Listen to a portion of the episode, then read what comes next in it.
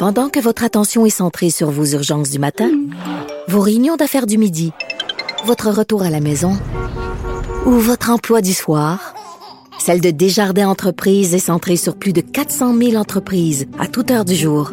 Grâce à notre connaissance des secteurs d'activité et à notre accompagnement spécialisé, nous aidons les entrepreneurs à relever chaque défi pour qu'ils puissent rester centrés sur ce qui compte, le développement de leur entreprise.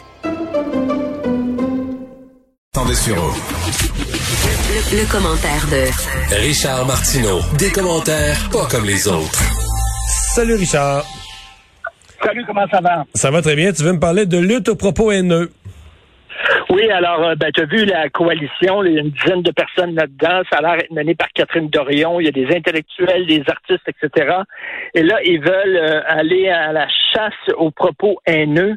Et on cite différents propos euh, qui ont été émis, soit dans des journaux, à la radio, entre autres. Il y a des propos qui auraient été émis à Cube Radio, qui ont été publié dans le Journal de Montréal, tout ça. Et, mais c'est quoi un propos haineux? Moi, des, des, des, des, gens qui veulent des lois, des gens qui veulent des règlements, euh, euh, j'aimerais qu'ils m'expliquent exactement qu'est-ce qui constitue un propos haineux.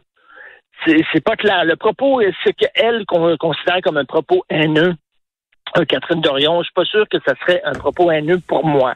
Et ça dépend qui ça vise. C'est drôle, hein? parce que des propos haineux qui visent Mathieu Bocoté, ça a l'air être moins haineux est moins dégueulasse que les propos haineux qui visent des gens de la gang, de la gang d'en face.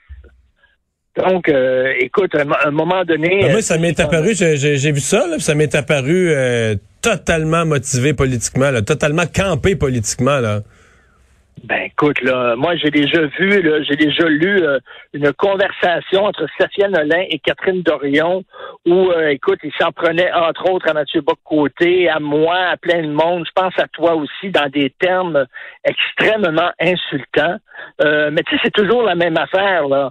Je veux dire, si tu attaques euh, des gens de la gang d'en face, si tu attaques des gens de droite, tu peux avoir des propos épouvantables, il n'y a aucun problème. Si tu te fais attaquer, si tu te fais insulter, écoute, ma blonde a eu des menaces de viol puis tout ça. J'ai jamais vu cette gang-là soudainement euh, au barricade en train de la défendre. Jamais, jamais. Mais si tu dis le corps de le corps du cinquième, du dixième de ça à l'endroit de Safia Nolin, là, ça devient soudainement une histoire nationale. Non, parce que moi, je l'ai ouvert, j'ai vu passer ça, puis je l'ai ouvert en pensant que c'était une vraie affaire sur les réseaux sociaux, puis les propos haineux, puis tout ça. C'est quand même une cause qui m'intéresse. Puis là, je me suis aperçu que c'était c'était totalement euh, politiquement. D'ailleurs, euh, j'ai vu que Stéphane Gendron oui. était un des, des, des colistiers. Ah non, mais oui. Mais Stéphane Gendron, maintenant, il s'excuse. Il dit que c'est une plaie pour lui, là, qu'il s'excuse d'avoir versé euh, dans dans les commentateurs. Il était un commentateur professionnel et euh, il disait des choses épouvantables. Mais là, il fait même pas jamais, ses euh, enfants tellement il a honte de ce qu'il a dit. Oui. Il, a jamais arrêté tant que quelqu'un l'embauchait, là? Ben oui. il a vu la lumière maintenant, mais... Mais il a vu la lumière parce que personne l'embauche? Ben oui, exactement. Il a vu la lumière, puis là maintenant, ben c'était une job. il essaie d'avoir une job quelque part et tout ça. Là. Puis c'est le nouveau Stéphane Gendron, là, puis qui essaie de, de changer son image et tout ça pour se rendre plus fréquentable entre guillemets. Mais tu sais là, j'imagine aussi, il, est en train de se têter peut-être une apparition, tout le monde en parle, où il va pouvoir se mettre à genoux devant le pape et demander pardon pour les crimes du passé, puis tout ça, puis euh, puis avoir recevoir sa carte de membre de la gang. C'est tout le temps ça. Il y a, il y a la gang des artistes, la petite gang, des gens des médias du, qui pensent du bon bord. Et quand tu fais partie de cette gang-là, ils te donnent une carte de membre, mais ça te donne comme une police d'assurance. C'est-à-dire que si tu te fais insulter, tu vas être protégé par cette gang-là. Tu comprends?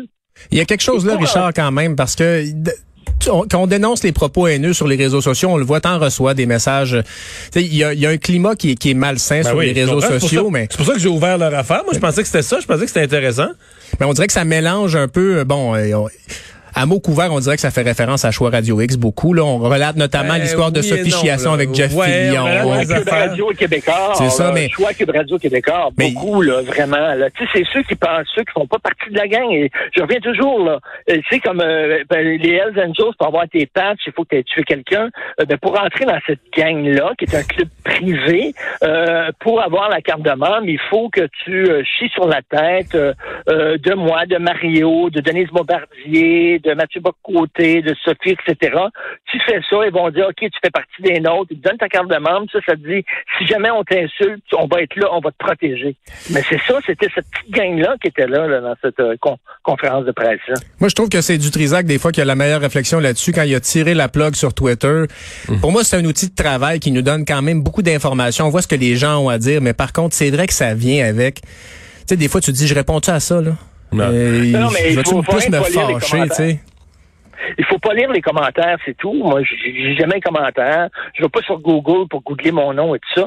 Moi, j'utilise euh, j'utilise Facebook et Twitter, euh, tu sais, pour bon plugger, mettons, euh, mon émission, les segments d'émission, mes chroniques, etc. Puis c'est tout, d'attitude ça. C'est un outil de travail. Mais je commence pas à lire les commentaires de Joe Blow. M'intéresse pas. Absolument pas. Tu veux, on l'a mentionné tout à l'heure, tu veux parler de cette femme qui s'est retrouvée au mauvais endroit sur la route? Non, non, ben écoute, on a vu les images, c'est absolument hallucinant. Le gars est roulé à 150 km heure. Mais bon, tu sais que ce gars-là va être indemnisé par la SAC. Et c'est ça, moi, qui me fait capoter.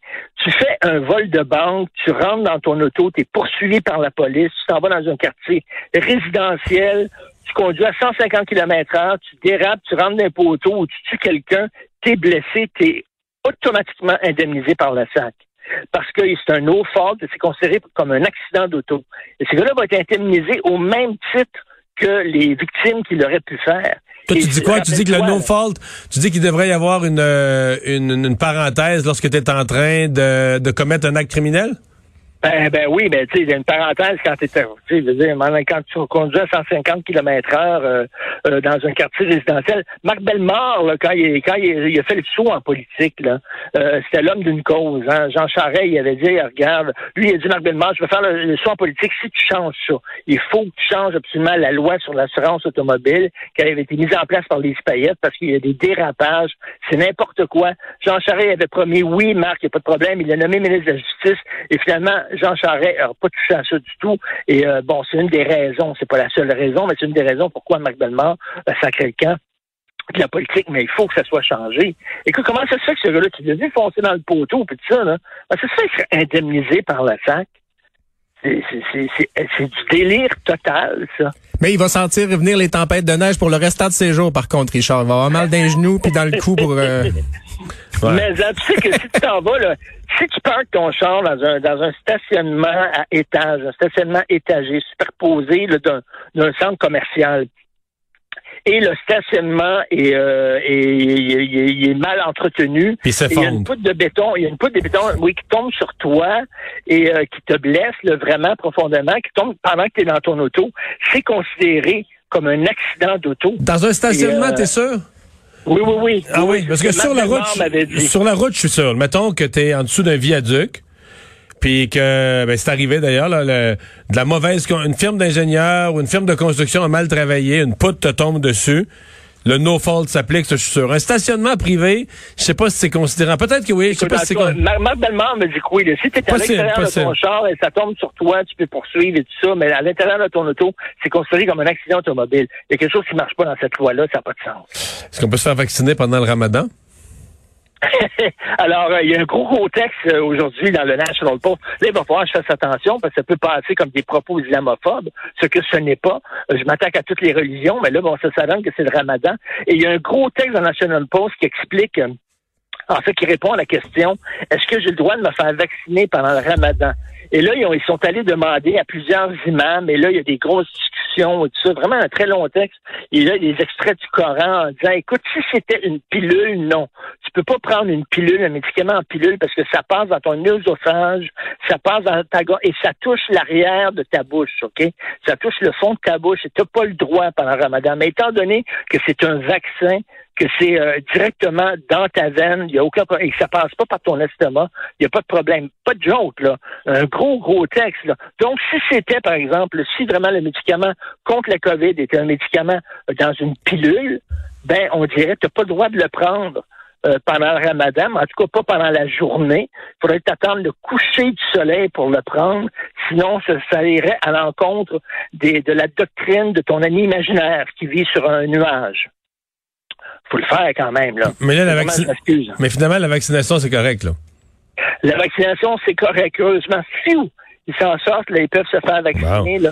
Mais tu sais, c'est comme, écoute, c'est n'importe quoi. Et là, je te parle au téléphone parce que je m'en vais au théâtre. Je vais voir un théâtre. Et à cause de la, à cause du couvre-feu, la pièce de théâtre est à 5h30. J'ai l'impression qu'on dirait des matinées pour les petits vieux, là. Fait qu'après ça, je vais rentrer chez moi et je vais prendre une soupe au poulet avec des biscuits soda. C'est parfait, ça. C'est un bon petit bouillon avant de te coucher, là. Ça va te faire du bien. Et là-dessus, on te souhaite une excellente fin de semaine. Salut, bon Salut, week-end tout le monde. Bye.